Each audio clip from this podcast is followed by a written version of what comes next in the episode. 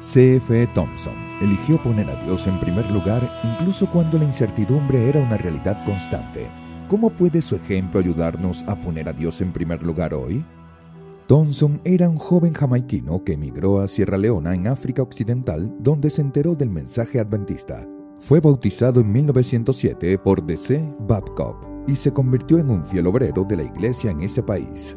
Poco después de su bautismo, el hermano Thompson visitó Ghana para un breve viaje misionero en 1909 y dirigió una serie de reuniones de evangelismo para los habitantes de Nisba. Después de ese evento regresó a Sierra Leona, pero lamentablemente las cosas no estaban bien en Ghana.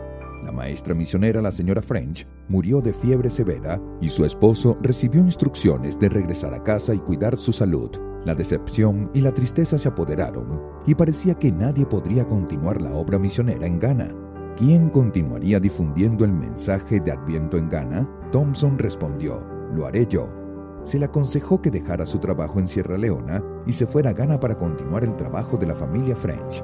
Fue una decisión difícil y llena de incertidumbre, pero Thompson decidió poner a Dios en primer lugar. El hermano Thompson comenzó su nuevo trabajo en Ghana en febrero de 1910 donde trabajó honorablemente durante dos años. Tenía solo 36 años cuando falleció el 25 de marzo de 1912 después de sufrir la enfermedad de Bridge. Después de poner a Dios en primer lugar durante su corta vida, el hermano Thompson ahora espera que sus ojos se le abran nuevamente en la segunda venida de Jesús. C.F.E. Thompson puso a Dios en primer lugar, incluso en tiempos de gran incertidumbre. Su valentía nos inspira hoy Jesús renunció a todo para redimirnos y su amor nos inspira a poner su reino en el primer lugar de nuestras vidas. Al devolver nuestros diezmos y las ofrendas regulares, seamos desafiados a poner a Dios en primer lugar.